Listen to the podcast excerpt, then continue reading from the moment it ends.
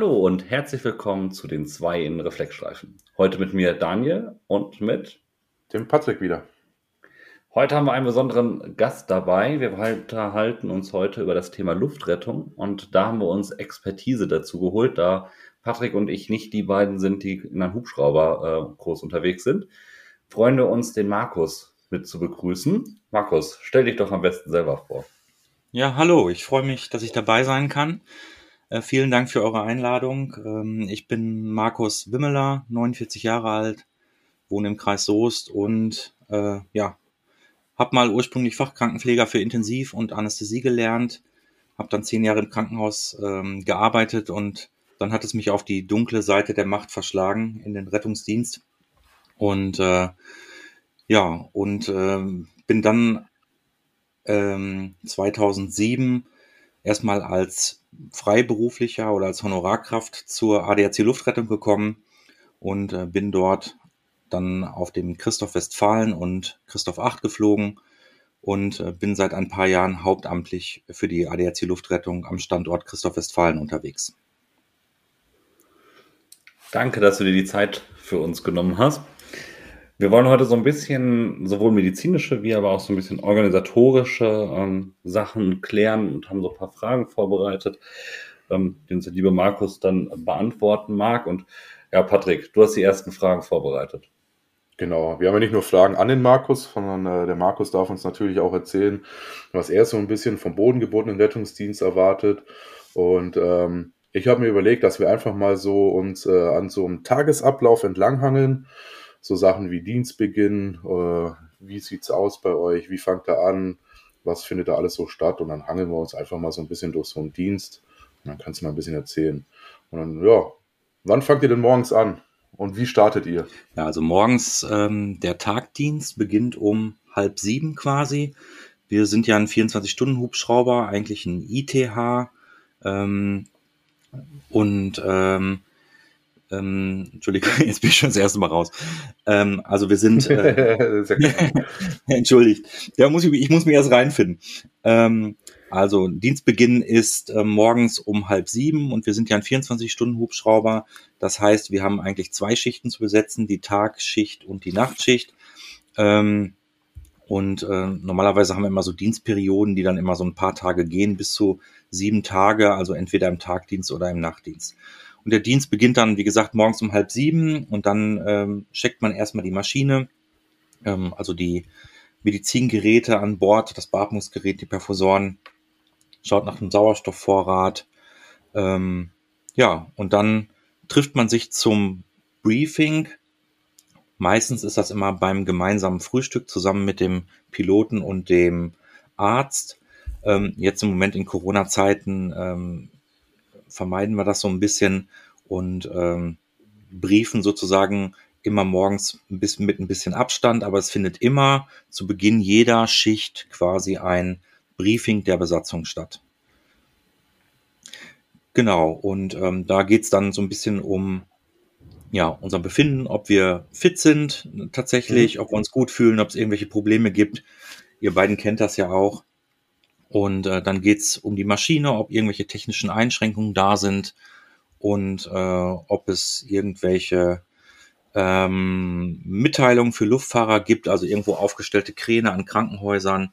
Und natürlich geht's auch ganz viel ums Wetter. Ist das Wetter fliegbar? Gibt's irgendwo Einschränkungen? Wo können wir hin? Wo können wir vielleicht in dem Moment nicht irgendwo hin? Ja, dann mhm. Medizinprodukte, ob da alles in Ordnung ist. Und ja, der Arzt darf natürlich auch sagen, wie er sich fühlt und äh, macht jetzt aktuell immer in der Corona-Lage immer so ein kleines Corona-Briefing, wenn sich irgendwie was ändert. Cool. Ähm, du hast gerade das Wetter angesprochen. Ähm, was für Limitationen habt ihr denn? Ich meine, ihr, ihr werdet ja auch fliegen, wenn es ein bisschen tröpfelt, aber wenn jetzt draußen ein Orkan weht, wahrscheinlich nicht. Ähm, ist das ein fließender Übergang oder habt ihr da irgendwelche harten Regeln, an die ihr euch da entlang äh, hangelt? Ja, also wir haben, wir haben natürlich Werte, an denen wir uns entlanghangeln und ähm, äh, die brauche ich jetzt nicht bestimmen, aber die sind ein bisschen unterschiedlich am Tag und in der Nacht.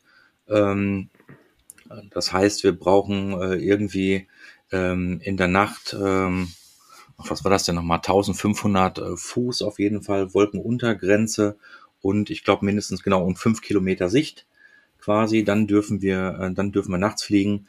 Am Tag ist es äh, noch ein bisschen lockerer. Und jetzt mhm. als Beispiel, als jetzt der Sturm die Tage da war, ähm, also bei starkem Wind kann man tatsächlich äh, gar nicht so schlecht fliegen. Äh, man muss aber auch immer bedenken, dass natürlich die Patienten, dass das schon ordentlich Einfluss auch auf die Patienten nimmt. Und man muss sich schon wirklich gut überlegen, ob es ein Vorteil für den Patienten dann ist, in dem Moment, wenn die Maschine so ein bisschen durchgerüttelt wird. Und ähm, jetzt bei dem mhm. Sturm gab es tatsächlich Windgeschwindigkeiten über 50 Knoten. Äh, und da ist es für unsere H145, die wir fliegen, ähm, ja, dann dürfen wir die nicht anlassen. Also da war man tatsächlich auch äh, so, dass wir auch äh, einen Einsatz durchaus absagen mussten, weil die Windgeschwindigkeiten mhm. in dem Moment einfach zu stark waren. Ja. Äh, nehmt ihr das dann einfach so hin, dass dann so ein Einsatz nicht stattfindet oder nervt euch das oder denkt ihr euch, ja, so eine Scheiße, hätte ich ganz gerne gemacht, aber echt kacke jetzt. Absolut. Also natürlich mal so mal oder mal so oder mal so. Äh, das ist so ein bisschen je nach natürlich auch Verfassung. Wir sind auch letztendlich nur Menschen und ja. ähm, sind mal ein bisschen besser drauf, ein bisschen schlechter drauf. Aber tatsächlich hat man schon das Gefühl, wenn man irgendwo hin müsste, wo jemand sehr, sehr krank ist oder schwer verletzt ist, ähm, und dann geht es vom Wetter nicht. Also Leitstelle fragt an, ist es ein schwerer Verkehrsunfall irgendwo? Und äh, dann sagt man, ah, oh, wissen wir nicht, wir gucken mal eben ins Wetter. Und dann sagt man, äh, äh, geht leider nicht. Das ist schon, schon so eine Sache, die man eigentlich nicht sagen will. Also eigentlich will man dann auch schon dahin fliegen. Ja. Ähm, klar, ähm, es spielt nicht bei allen Einsätzen unbedingt eine Rolle. Klar hat die Luftrettung auch manchmal Vorteile, aber ähm, es äh, gibt natürlich auch Einsätze, die kann man, da kann man die Patienten fliegen oder man kann sie bodengebunden fahren. Und äh, ja, das ist letztendlich auch äh, bei einem Anteil der Einsätze wirklich so, dass es äh, in vielen Fällen auch gar keinen Unterschied macht. Wie ist das denn? Jetzt sagtest du gerade schon, dass er gar nicht ganz so oft, äh, also dass er auch bodengebunden ist. Jetzt sagt man eigentlich ja ganz oft klassisch, kennt man das ja so zumindest in der Bevölkerung, dieses, wenn der Hubschrauber kommt, dann, äh, dann muss es doller dringend sein, dann ist jemand dolle krank. Wie ist da so dein Gefühl? Ist das wirklich so auch ein subjektives... Also von diesem Mythos, von diesem Mythos leben wir ja, ne? Ja. Nein, tatsächlich, tatsächlich ist es, ist es ja ähnlich wie äh, im Rettungsdienst auch. Wir haben ähm, natürlich auch den einen oder anderen wirklich kniffligen Fall. Ähm, und das gilt bei uns sowohl für die Intensivtransporte äh, als auch für die Primäreinsätze. Aber es ist natürlich auch immer viel Routine dabei. Und ihr beiden kennt das ja genauso aus dem Rettungsdienst. Ähm, es ist, sind nicht alles Notfälle und, ähm, und das ist auch in der Luftrettung nicht so. Ich denke, was man sagen kann, ist, dass man durch die Schnelligkeit des Hubschraubers schon natürlich auch einen größeren Einzugsbereich hat. Und ähm, wenn dann in den entsprechenden angrenzenden Kreisen ja irgendwas ich sag mal, Dramatisches passiert, ähm, dann neigen die Kreise ja schon dazu, auch den Hubschrauber da mit zu alarmieren, so dass man mhm. schon ähm, äh, einen gewissen Schweregrad relativ häufig, häufiger mal sieht. Aber ähm, ja, es gibt halt eben auch ganz, ganz viele Tage, da ist einfach ganz viel Routine drin. Jetzt ähm, werden ja auch Notfallsanitäter, Rettungsassistenten immer selbstständiger in ihrer Arbeit. Und ähm, würdest du denn sagen, dass sich die Alarmierungsschwelle äh, irgendwie verändert hat? Also werdet ihr großzügiger alarmiert durch die Einsatzkräfte? Ich meine, ich kenne ja natürlich nicht jeden Rettungsdienst in Deutschland und ob es da vielleicht Verfahrensanweisungen von einigen äh, Rettungsdienstbereichen gibt, die sagen, ab dann und dann und so und so müsst oder könnt ihr einen Helikopter rufen. Ne? Ähm, wo ich jetzt gearbeitet habe oder arbeite, ist es ja äh, mir relativ selbst überlassen, wie ich die Indikation stelle, ich brauche jetzt hier einen Hubschrauber. Das hat auch noch nie irgendjemand in Frage gestellt. Ähm, aber würdest du sagen, dass sich da irgendwas äh, geändert hat? Werdet ihr großzügiger alarmiert und ähm, dann auch zu Recht oder zu Unrecht? Ja, man müsste ja eigentlich sagen, werdet ihr jetzt verhaltener alarmiert, ne? Irgendwie, wenn die Notfallsanitäter mhm. irgendwie selbstständiger werden und ähm, mehr Kompetenzen haben, ähm, dann müssten ja eigentlich so diese Einsätze zurückgehen, ähm, wo man als reiner Notarztzubringer fungiert. Also ich muss sagen, ich stelle persönlich keine Unterschiede fest. Ähm, was ich schon feststelle, ist, äh, dass ähm, wir häufiger strukturierte Übergaben bekommen von Kollegen und ähm, ähm, dass, dass die Patienten häufiger durch die Kollegen äh, schon mal doch auch wirklich gut vorbereitet sind.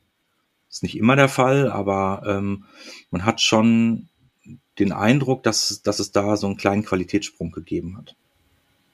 Ja, vielleicht haben wir das auch dem ABCDE-Schema zu verdanken. Vielleicht ist das auch ein Gamechanger gewesen. Ne?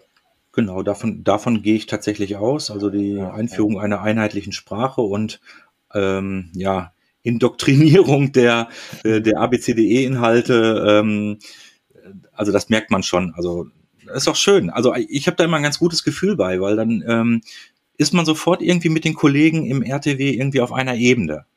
Ja. Ja, das und äh, Zeichen der Wertschätzung auch und äh, gegenseitiger, ja. äh, gegenseitigem Respekt, ne? Also arbeiten auf Augenhöhe. Ja. Also ABCDE ist die erste Form der Teambildung im RTW. ja. Ähm, also es ist ähm, wirklich, also dann fühle ich mich, fühle ich mich sofort so ein bisschen zu Hause und dann, dann weiß ich sofort, ey, das sind meine Kollegen so, mhm. wir sprechen eine Sprache und ähm, und äh, ja, dann, dann, das, ich finde das, ich finde das gut. Ja. Ähm, eine Frage mache ich noch, dann kann äh, Daniel noch mal ein bisschen übernehmen. Ähm, Gibt es denn so eine Top 10, ja nicht Top 10, das wäre ein bisschen viel, vielleicht eine Top 3 der Alarmierungsgründe, zu was ihr besonders häufig ausdrückt? Naja, also ähm, wie gesagt, ich glaube, das spiegelt so ein bisschen auch den bodengebundenen Rettungsdienst wider. Bei uns ist es jetzt noch ähm, etwas schwieriger zu sagen, weil wir ähm, ja auch viele Intensivpatienten fliegen. Ähm, das heißt, wenn ich das jetzt mal so, das ist jetzt, ich habe jetzt keine genauen Zahlen im, Cook, äh, im, im, im Kopf, aber ich ähm, verfolge das immer so ein bisschen. Wir müssten so ungefähr bei uns mit dem Primäreinsatzanteil bei etwa 50 Prozent liegen und halt eben die anderen 50 Prozent Intensivtransporte. Ähm, bei den Intensivtransporten ist es häufig so, dass es äh, irgendwelche Hirnaneurysmen häufig sind oder ähm, mhm. ähm, bitte? Was sagst du? Entschuldigung. Ich habe nur äh, aufmerksam so. gehümt. Entschuldigung.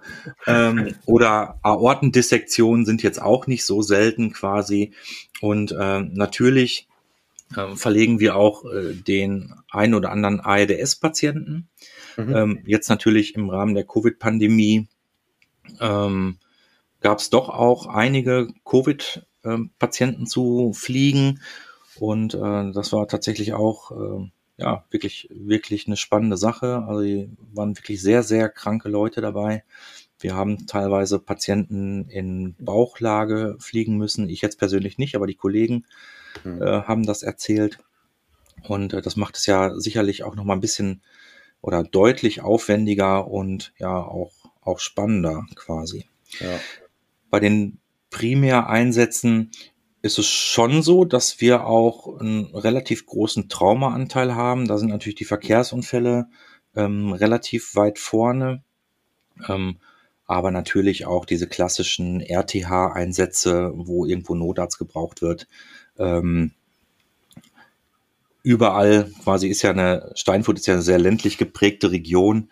Ähm, und ähm, da kommt natürlich auch letztendlich alles vor, das, was ihr aus dem Boden gebundenen Rettungsdienst mhm. letztendlich genauso kennt. Und ihr wisst, internistische und neurologische Erkrankungen, die sind Spitzenreiter immer bei den Rettungseinsätzen. Mhm. Und äh, insofern sind die natürlich auch relativ häufig. Und wenn man dann Richtung Hubschrauber guckt, dann äh, sieht man schon, dass, dass äh, in Relation zum bodengebundenen Rettungsdienst dann der Traumaanteil dann schon auch ein bisschen steigt.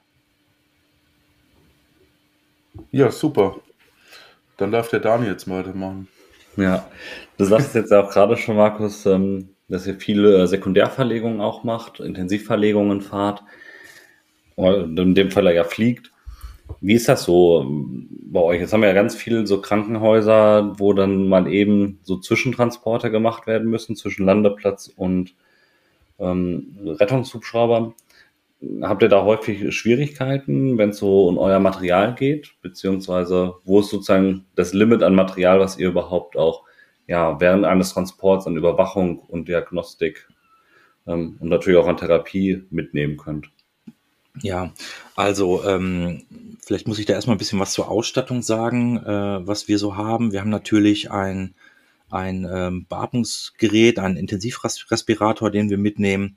Wir haben die Möglichkeit, bis zu acht Perfusoren in ähm, ja, zwei Haltevorrichtungen äh, zu transportieren. Wir haben ein äh, EKG, natürlich mit Defibrillator und allem, was dazugehört. Ähm, und äh, wir transportieren ja tatsächlich auch ganz häufig, das haben wir allerdings natürlich nicht an Bord, sondern äh, nehmen wir dann mit dem entsprechenden kardiochirurgischen oder anästhesiologischen Team äh, zusammen aus der Klinik mit, während dann halt diese ECMO-Transporte, also Transporte einer, einer ECMO oder einer Impeller oder, oder beides zusammen quasi. Und dann ist man schon ganz gut ausgelastet auf der Trage und das Problem, was du da ansprichst, ist tatsächlich eins unserer größten Probleme, ähm, weil natürlich alle oder die meisten Rettungsdienste mittlerweile die äh, elektrisch-hydraulischen ähm, Tragensysteme nehmen. Und äh, das haben wir natürlich nicht auf dem Hubschrauber. Wir haben eine äh, M1-Trage bei uns drauf und sind schon ganz glücklich, dass da ein Fahrgestell drunter ist, sodass wir selber mit unserer Trage fahren können. Aber ähm, die passt natürlich nicht mehr in die RTWs rein. Mhm.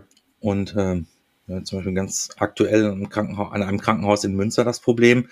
Ähm, die hatten immer einen, einen, speziellen alten RTW für uns noch bereitstehen. Und äh, der ist jetzt aber technikbedingt äh, frühzeitig ausgesondert worden, so dass wir uns jetzt darauf einstellen, aktuell jeden Patienten an diesem Krankenhaus umlagern zu müssen. Und ähm, das geht bei Patienten natürlich, die ich sag mal, ähm, nicht maximal instrumentiert sind und äh, ja, ich sag mal, wenig Geraffel einfach dran haben, wo man ein Tragetuch vorher drunter legen kann und ähm, dann macht man das eben mit sechs Leuten, dass man die Trage daneben stellt und den Patienten umlagert.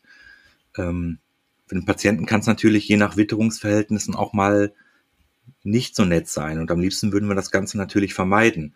Ja. Aber richtig schwierig wird's dann, wenn man dann die, das äh, Covid-ARDS hat ähm, mit Beatmungsgerät und allen Schläuchen dran und es ist dann auch noch dunkel und es ist irgendwie schlechtes Wetter und dann soll man da am Landeplatz den Patienten umlagern. Ne? Das ist äh, eine Sache, die wir eigentlich gar nicht gerne sehen. Genau. Ja, Habe ich deine Frage beantworten können? Ja, wunderbar. Ist natürlich echt schon eine große Herausforderung, so wie du das auch sagtest. Ähm, wie sieht das so aus? Gesagt aber jeder kritischer Patient kann mit uns geflogen werden oder gibt es so für euch sozusagen, wo er sagt, ähm, der Patient, das, der ist sicherer in einem bodengebundenen Rettungsmittel, als er mit uns zum Beispiel dann wäre? Ja, man muss eigentlich mal schauen, wo liegen denn ähm, die Vorteile des Hubschraubers und wo liegen die Vorteile zum Beispiel eines äh, Intensivtransportwagens. Ne?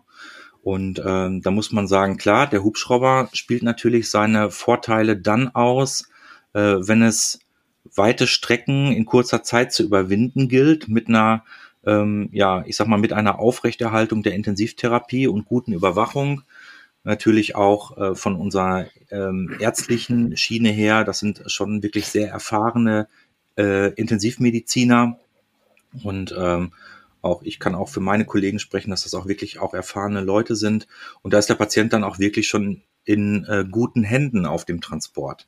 Ähm, und wenn man Patienten von hier, ich sag mal, nach München verlegt oder äh, irgendwie von Osnabrück äh, Richtung Ruhrpott, dann lohnt sich so ein Hubschrauber dann sicherlich schon auch, weil der Patient äh, dadurch natürlich oder weil wir dadurch die äh, sogenannte Out-of-Hospital-Time minimieren. Der Patient dann relativ schnell wieder in einer ja, besonders sicheren Umgebung im Krankenhaus dann ist.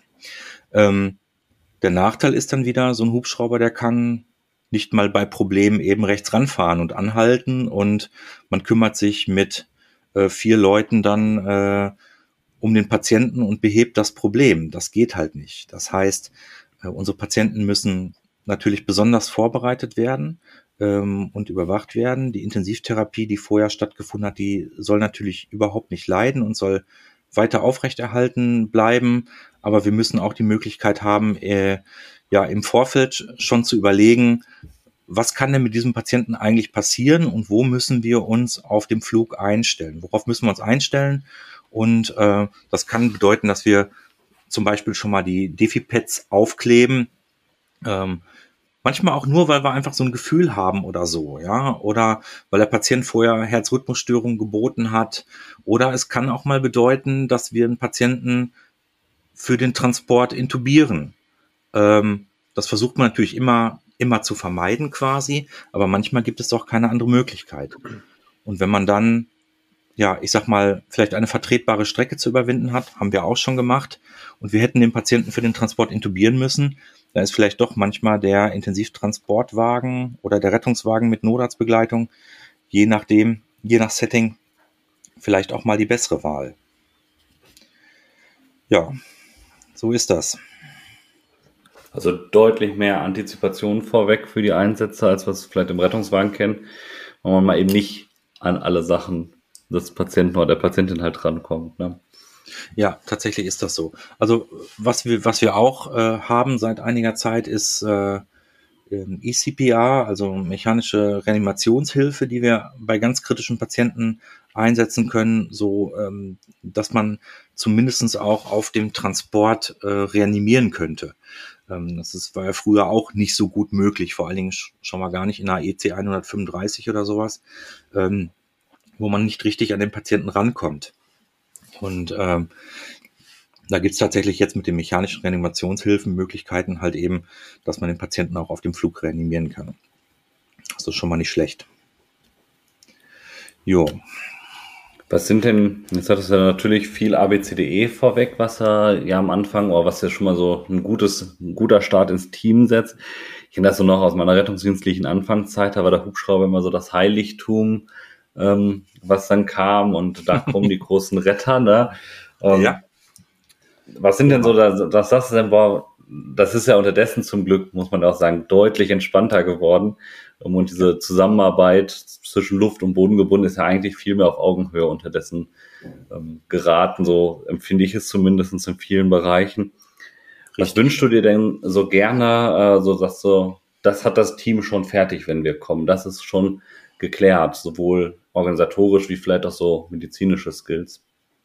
Also als erstes würde ich mir überhaupt wünschen, bevor wir sozusagen über den Patienten und die Vorbereitung sprechen, würde ich mir erstmal wünschen, dass dieses Verständnis äh, füreinander, also sowohl unser Verständnis für die bodengebundenen Kollegen als auch ähm, das Verständnis der Bodenkollegen, bodengebundenen Kollegen für uns, dass das einfach noch weiter zunehmen. Das ist schon richtig gut. Du hast das folgerichtig total gut beschrieben. Ähm, da kommt nicht der große Hubschrauber mit den äh, super Leuten, die äh, jetzt hier den Einsatz übernehmen und äh, der Einsatz der gebundenen, gebundenen Kollegen ist jetzt hier ab hier überhaupt nicht mehr erforderlich. Das ist echt das absolut Letzte, was wir wollen. Und ähm, wir erleben das heute auch im Regelfall eigentlich, eigentlich nicht mehr so. Es ist viel kollegialer geworden. Das ist sicherlich auch ein Verdienst auch von ähm, Team Resource Management Schulungen sozusagen, sowohl bei uns als auch bei den Kollegen. Das hat ja schon so ein bisschen Einzug gehalten. Ähm, und natürlich hakt es trotzdem an der einen oder anderen Stelle immer wieder mal. Und wenn ich mir jetzt hier heute mal was wünschen könnte, dann, dann wäre es, dass wir mit den Kollegen, mit denen wir zusammen im Einsatz waren, nach dem Einsatz äh, das Gespräch suchen können. Also, dass man sich eben kurz austauscht, ähm, dass äh, man eben vielleicht eine Telefonnummer austauscht und sagt, hey, lass uns, jetzt ist gerade irgendwie ein bisschen knapp, wir müssen jetzt los mit dem Patienten, aber wir würden total gerne nochmal mit euch reden oder wenn ihr irgendwas habt, dann ruft doch bei uns an und dann reden wir nochmal eben kurz über den Einsatz. Das finde ich tatsächlich gut. Ich glaube, das würde auch für noch mehr Verständnis untereinander sorgen. Ähm, also ich kann mich da auch an Einsätze erinnern, wo ich dann tatsächlich auch mal versucht habe, auch mit einem ganz schlechten Gefühl teilweise, wenn es mal nicht so gut gelaufen ist, die bodengebundenen Kollegen irgendwie zu erreichen. Und ähm, das hat dann, das hat dann aber nicht funktioniert und ich kann mich jetzt noch an ein, zwei Einsätze erinnern, die ich immer noch so mit mir rumtrage, wo ich einfach total gerne mit den Kollegen mal gesprochen hätte und hätte gesagt, so, hey, lass uns noch mal, lass uns noch mal nachdenken, ob das alles so gut war, was da irgendwie gelaufen ist. Ähm, aber am nächsten Tag sind wieder andere da, die wissen davon nichts, mit denen kann man nicht sprechen. Und das Problem ist ja auch, dass es vielleicht nicht immer so gut ankommt. Also, ne, ähm, ich meine, wer ist schon wirklich äh, kritikfest und äh, kritikfähig? Und ich meine das jetzt in beide Richtungen natürlich. Es geht nicht darum, da irgendwie anzurufen und zu sagen, hey, das war total scheiße, was da gelaufen ist, sondern auch umgekehrt die Möglichkeit zu geben, für die Kollegen mal zu sagen, was, was, was für sie nicht in Ordnung war und oder was nicht gut gelaufen ist. Und dann kann man mal darüber sprechen. Und äh, vielleicht, vielleicht ein Beispiel äh, dazu, ist schon viele Jahre her. Ich habe tatsächlich immer wirklich häufig sehr gute Erfahrungen gemacht, aber wir hatten mal irgendwie so einen Fahrradsturz äh, und wollten den Patienten auf dem Spineboard aufschaufeln. Und ähm, der bodengebundene Kollege stellte dann das äh, Spineboard irgendwie direkt hinter dem Rücken an. Und ich wollte eigentlich verhindern, dass der Patient so querseitlich da drauf gedrückt wird und sagte dann, äh, ich hoffe, glaube ganz nett, ach, stell's doch ein bisschen höher an das Spineboard, dann ziehen wir den Patienten gleich achsengerechter hoch. Und was ich dann gehört habe, war, glaubst du, ich weiß nicht, wie das hier funktioniert? Kümmer dich um deinem eigenen Kram irgendwie so, ja?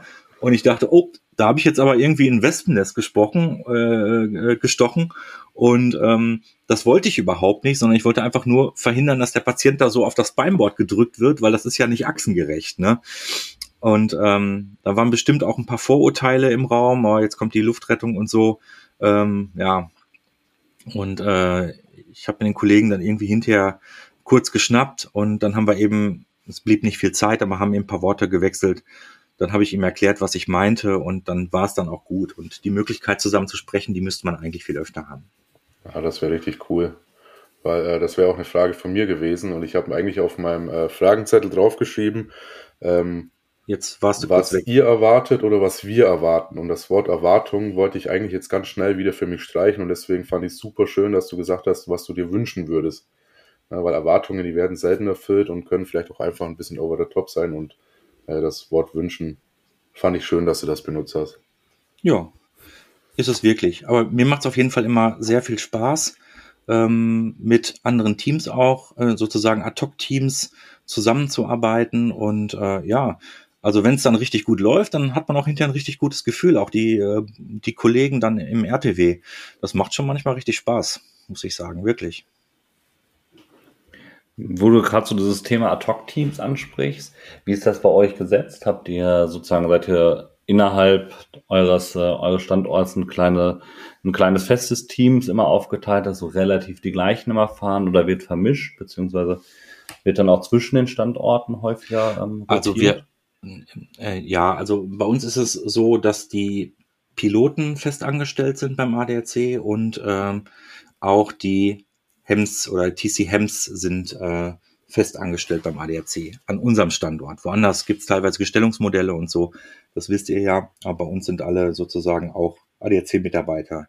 Nur unsere Ärzte, die wir haben, ich weiß gar nicht, wie viel wir aktuell haben, 18 oder 20, 20 ärztliche Kollegen und äh, Kolleginnen und Kollegen, ähm, die kommen aus völlig unterschiedlichen Krankenhäusern und machen das sozusagen als Honorartätigkeit. Und insofern gibt's natürlich auch immer wechselnde Besetzungen quasi. Ähm, aber letztendlich muss man auch sagen, ich bin jetzt da seit 15 Jahren beim Christoph Westfalen.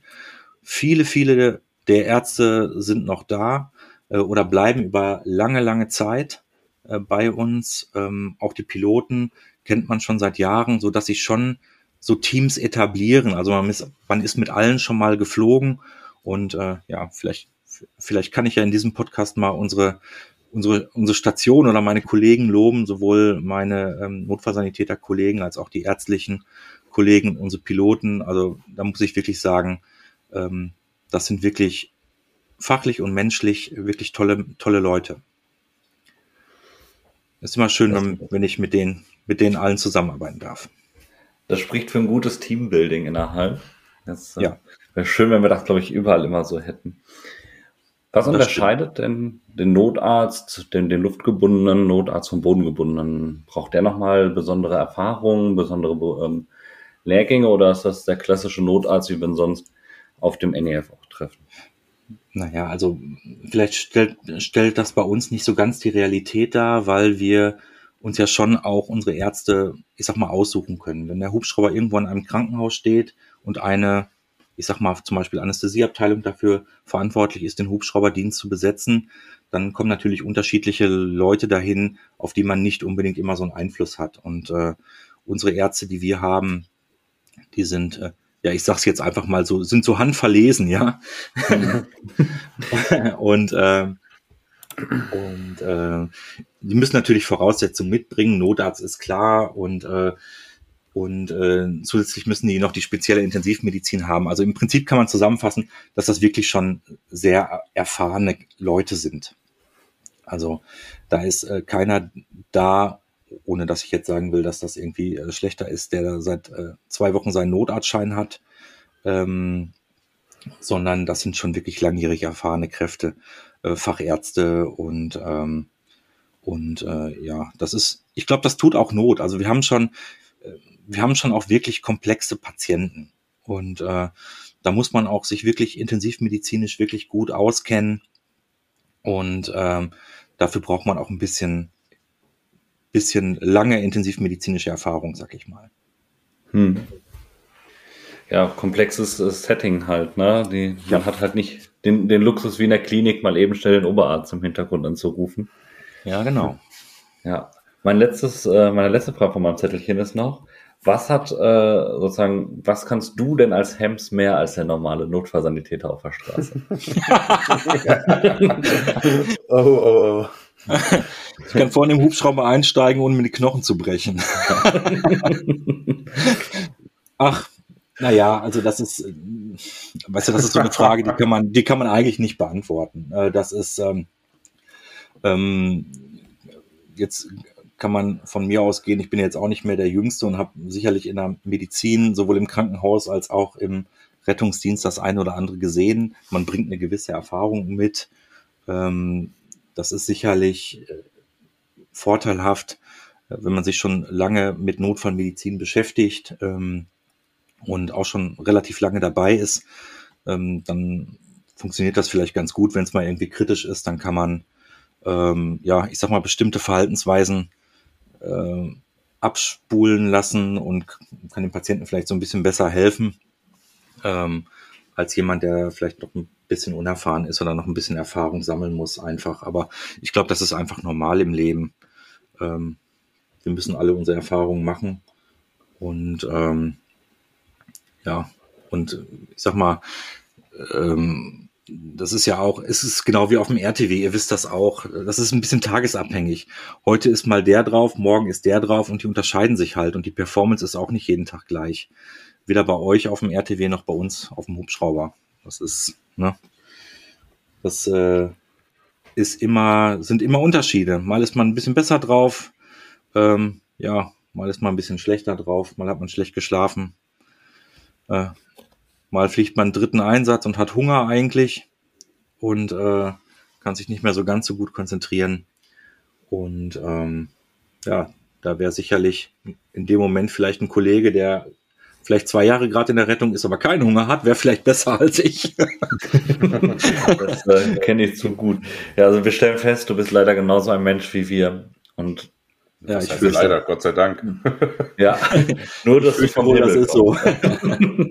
ja, ich glaube, das muss ist auch so ein wichtiger Punkt, glaube ich, dass wir gleich so ein bisschen die Angst nehmen müssen, dass da jetzt irgendwie jemand ganz Tolles, was mega Spezielles kommt, dass es eigentlich, ja. dass du genau so ein gutes Teammitglied bist, äh, wie wir es haben und du genauso Hunger hast und Durst hast wie wir auch.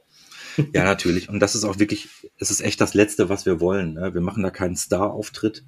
Ähm, und äh, es äh, müssen nicht alle den Boden küssen, wenn wir da irgendwie gerade landen. Äh, ganz ehrlich, das ist, ähm, das äh, ist der größte Quatsch, den es gibt, sondern wir, wir würden uns freuen einfach über eine kollegiale Zusammenarbeit und wir würden uns freuen, wenn wir dann äh, an der Einsatzstelle auch, ja, ich sag mal, kollegial integriert werden und äh, dann lösen wir das Problem einfach äh, einfach gemeinsam. Ich glaube, das ist, das ist das Entscheidende. Und ja. ich glaube, auch die Kollegen, ähm, also ich stand selber in der Situation, obwohl ich, wie gesagt, ich bin jetzt 15 Jahre in der Luftrettung und ich kann mich erinnern, äh, Patrick, äh, ich war bei uns in der Nähe da auf der Autobahn, äh, wir haben ja mal für denselben Arbeitgeber gearbeitet und äh, da war ein Patienten, der hatte irgendwie einen Verkehrsunfall und hatte irgendwie untypisch irgendwie so leichte Parästhesien und ich habe schon gedacht so, ey, das ist wahrscheinlich überhaupt nichts. Der ist ein bisschen aufgeregt und äh, ja, vielleicht arbeitet er ein bisschen schnell und so weiter.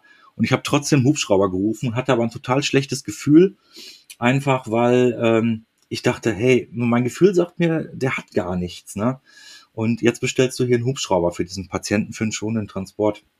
Und aber ganz ehrlich, auf der anderen Seite, wenn ich auf dem Hubschrauber sitze, denke ich mir auch, ruf doch an, ist doch gar kein Problem, ja, auch wenn es mal irgendwie nicht, äh, ja, wenn es mal irgendwie nicht irgendwie dann hinterher erforderlich ist und wir sagen, hey, ähm, wir fliegen wieder zurück, ne, den könnt ihr auch eben alleine verlegen, dann ist das von uns überhaupt nicht böse gemeint oder so letztendlich geht es ja um den Patienten. Ne? Da müssen wir vielleicht auch ein bisschen vom monetären Gedanken auch wegkommen. Absolut. Da möchte man nicht unbedingt einen Hubschrauber äh, für Mumpitz einbinden, aber ich glaube, ganz viel in der Medizin sollte auch ein bisschen äh, auf den Bauch vertrauen. Ne? Logische Entscheidungen zwar natürlich im Kopf getroffen werden, aber wie ja. du auch schon vorhin gesagt hast, manchmal hat man einfach so ein ungutes Bauchgefühl. Ne? Und äh, ähm, ich halte das auch mit den Kollegen so, ne? wenn ich was ja. entscheide, frage ich dann immer noch mal nach, wie seht ihr das? Und wenn einer der Kollegen sagt, nee, du ich habe da ein ganz blödes Gefühl irgendwie, dann vertraue ich dem auch. Da würde ich mich nie dagegen stellen. Absolut, genauso sehe ich das auch. Und äh, vielleicht auch, auch nochmal an die notärztlichen Kollegen da draußen, ja. Also wenn, wenn ihr gerade das Gefühl habt, dass es irgendwie schief läuft und wir könnten vielleicht helfen, ja, dann holt uns doch dazu, ist doch überhaupt kein Problem. Ja, und da braucht wirklich keiner denken, so, oh nee, und dann hier zwei Ärzte und so weiter. Ähm, wir sind dafür da, dass, dass wir euch dann wirklich unterstützen. Und wenn wir dann hinterher wieder wegfliegen, dann fliegen wir halt wieder weg, wenn die Situation bereinigt ist. Im Zweifelsfall sind wir aber dann erstmal da, wenn es irgendwie vielleicht gerade kritisch ist.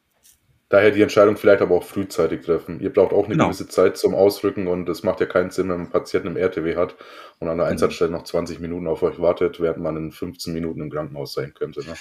Das erleben wir tatsächlich, tatsächlich relativ häufig und äh, also da würde ich, würde ich doch auch wirklich darum bitten, einfach mal ähm, zu überlegen, wo wollen wir denn eigentlich hin und wie lange würden wir denn dorthin jetzt eigentlich fahren? Ähm, also jetzt ganz im Sinne des Patienten. Also es gibt ja Patienten, da kann man das so oder so machen. Aber wenn es dann irgendwie um die Wurst geht und man muss sich ein bisschen beeilen, dann immer auch überlegen, dass wir eine, eine gewisse Zeit brauchen. Wir haben jetzt keine Vorlaufzeit so großartig. Ähm, ähm, selbst sozusagen im Dunkeln nicht. Wenn wir wissen, dass das Wetter gut ist, dann geht das schon relativ schnell. Also kann natürlich ein paar Minuten länger dauern als, als am Tag. Ähm, aber äh, so eine richtige Vorlaufzeit, die haben wir ähm, gar nicht mehr. Und ähm, ja, dann sollte man das, sollte man eben mal gut überdenken, wie lange braucht es jetzt realistisch, bis der Hubschrauber da ist und wie lange hätten wir denn jetzt äh, unsere Fahrtstrecke eigentlich? Und wie gesagt, wir kommen immer gerne, wir helfen, wo wir können. Ähm, aber das Wichtigste ist immer, dass wir uns gem gemeinsam für das Patientenwohl einsetzen und immer zunächst überlegen, was ist für den Patienten wichtig. Und dann, äh, ja, und dann ja, trifft man die steht im Mittelpunkt. Ne? Genau, ähm, Patient steht im Mittelpunkt ja. und muss das Ziel unserer Entscheidung sein. Und dann ist erstmal das Transportmittel eigentlich egal. Ne? Ja. Ich kann mich an anderen ähm, Patienten erinnern, wenn ich das ganz kurz noch erzählen darf. Klar. Die haben wir mit dem RTW, äh, die ist zu Hause gestürzt, haben wir mit dem RTW in die Klinik gebracht und hatten die auf dem Spineboard immobilisiert, weil die ein bisschen Halsschmerzen oder Nackenschmerzen hatte. Ähm, ein Stiffneck äh, ging irgendwie vom anatomischen Habitus her nicht, nicht dran und ich habe den Kopf ganz Zeit manuell fixiert und die Patientin hatte eine HWK-Fraktur und das Wetter war den Tag so schlecht und wir waren dann hinterher in einem Krankenhaus, haben einen anderen Patienten hingebracht. Und da lag diese Patientin immer noch auf dem Spineboard, zwei Stunden später. Und nee, der Oberarzt hat gesagt, die muss geflogen werden. Ja, aber ne, ich sag, ich arbeite auf diesem Hubschrauber. Das Wetter, das ist so schlecht, der wird nicht kommen. Ich hab, ne, können da gerne nochmal anrufen, aber äh, der wird nicht kommen. Der wird den Einsatz schon abgesagt haben. Und dann ist, haben sie die Patientin tatsächlich auf dem Spineboard gelassen bis zum nächsten Morgen und haben sie oh. dann haben sie dann mit, mit dem äh, Lufttaxi verlegt, ja. ja. Und äh, das, das sind so Sachen, die machen dann überhaupt keinen Sinn eigentlich. Ne? Da muss man wirklich mhm. gucken, ne? der Oberarzt hat gesagt und so weiter. Nee, da muss man, da muss man wirklich gucken, was ist für den Patienten das Beste. Ja. Ich habe noch ein, zwei Fragen, die sich jetzt gerade so ergeben haben. Mhm. Ähm, oder was heißt ergeben haben? Ähm, in der Zusammenarbeit mit dem Hubschrauber ist es ja oft so, ähm, bevor ihr landet, dann gibt es ja auch äh, ein bisschen Aktionismus, man möchte euch was Gutes tun, man äh, gibt schon mal vielleicht äh, eine Empfehlung für einen Landeplatz oder sowas. Mhm. Und ähm, ja, letztendlich wird wahrscheinlich auch der Helikopter das letzte Wort haben, ähm, wo er landen will natürlich. Aber ähm, bevorzugt ihr das, wenn vielleicht irgendwie schon irgendwie was ausgeleuchtet wird oder man euch die Empfehlung gibt oder sagt ihr, pass auf, wir fliegen eh drüber, wir sehen das von oben besser als ihr, kümmert euch da gar nicht drum, spart eure Ressourcen, wir machen das alleine. Wie habt ihr es da am liebsten? Ne? Also man also, will sich ja unnötige Arbeit ersparen und wenn ihr eh sagt, ey, ich kümmere mich so oder so drum, kümmert ihr euch um den Patienten und nicht um irgendwas anderes, was euch überhaupt gar nichts erstmal angeht vielleicht. Also beides ist so ein bisschen richtig. Ne? Also wir freuen uns natürlich immer, wenn man daran denkt, ähm, dass man schon mal guckt, ob es denn da irgendwo eine Fläche gibt, wo wir uns hinstellen könnten. Ähm, das ist erstmal das eine. Es kann aber auch manchmal sein, dass dann die Feuerwehr irgendwie so ein Stück Straße absperrt ähm, und äh, wir gucken dann von oben und sehen äh, 30 Meter weiter eine riesengroße Wiese, wo wir einfach auf die Mitte zusteuern können und dann sozusagen ja. uns an den Rand der Straße stellen können quasi. Ähm, und ähm, es keinen Nachteil gibt, weil wir halt eben einfach nur zehn Sekunden später da sind, weil wir noch mal eben ja. kurz über die Wiese latschen müssen. Ähm, dann soll natürlich bitte keiner irgendwie sauer sein, dass wir jetzt den Landeplatz nicht genommen haben, weil ähm, wir es einfach von oben noch ein bisschen besser sehen und dann vielleicht einfach auch, auch aufgrund von Sicherheitsaspekten dann so reagieren und sagen, na, wir nehmen jetzt lieber die große Wiese anstatt die kleine Kreuzung hier mit den Straßenschildern. Ähm, obwohl es dann sicherlich auch möglich gewesen wäre, da zu landen. Was uns tatsächlich hilft und äh, da vielleicht auch von meiner Seite mal ein großes Lob, das höre ich tatsächlich sehr häufig von den Rettungsdiensten, wenn wir im Anflug sind, dass dann gesagt wird, äh, Christoph, Christoph Westfalen, da passt ein bisschen auf, an der Einsatzstelle oder über die Einsatzstelle geht eine hohe, hohe Hochspannungsleitung, ja? ja, zum Beispiel. Das höre ich tatsächlich relativ oft und ich weiß gar nicht, ob ich, wenn ich bodengebunden unterwegs wäre, ob ich an sowas denken würde, quasi, dass ich das dem Hubschrauber mitteilen würde. Aber ich freue mich immer, wenn ich sowas höre. Ja. Was uns tatsächlich auch noch helfen würde, wäre, wenn man äh, mal so einmal seinen Blick über den vermeintlichen Landeplatz schweifen lässt und sollte da irgendwie was sein, was wegfliegen kann, also irgendwas lose ist oder da liegt noch irgendwie ein Müllsack oder eine Plastiktüte äh, oder sowas. Wisst ihr, ist nicht das erste Mal, dass sowas durch den Rotor gegangen ist quasi. Ähm, das einfach zu entfernen. Oder ne, mhm. wenn da eine Wiese ist, da stehen manchmal, ähm, ich sag mal, Pfähle drin quasi, um irgendwas abzustecken oder abzugrenzen. Das ist tatsächlich etwas, was wir einfach äh, aus dem Hubschrauber schlecht sehen. Und äh, wir haben es nicht so gerne, wenn so ein Pfahl plötzlich äh, von unten zwischen unseren Füßen äh, durchkommt. Quasi ja. Hubschrauber. Manchmal so stellst du dich auch an. ja, manchmal stellt sie sich auch an, genau.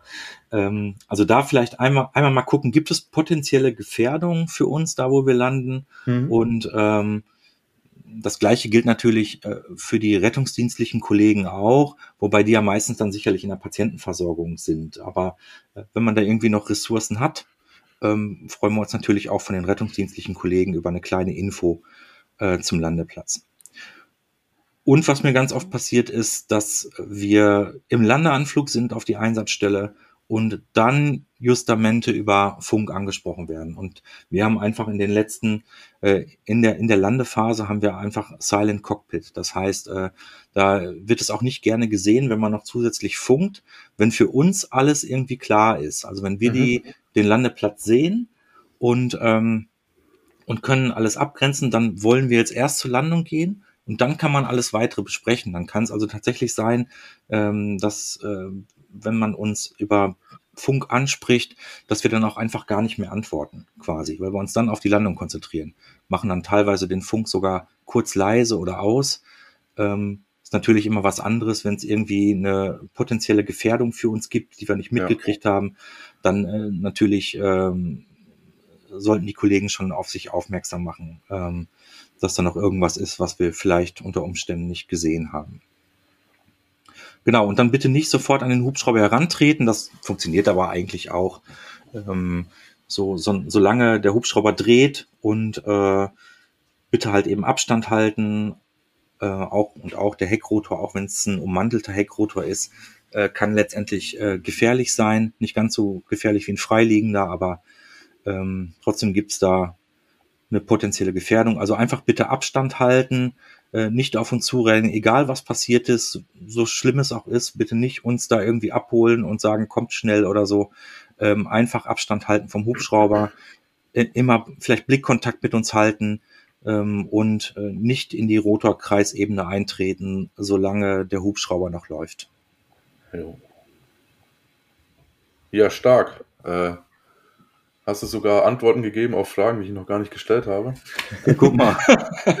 ja. ja, wichtige Äh, Tipps, glaube ich. Ne? Entschuldigung. Ja, jetzt auch gerade zum Ende nochmal tolle Ratschläge.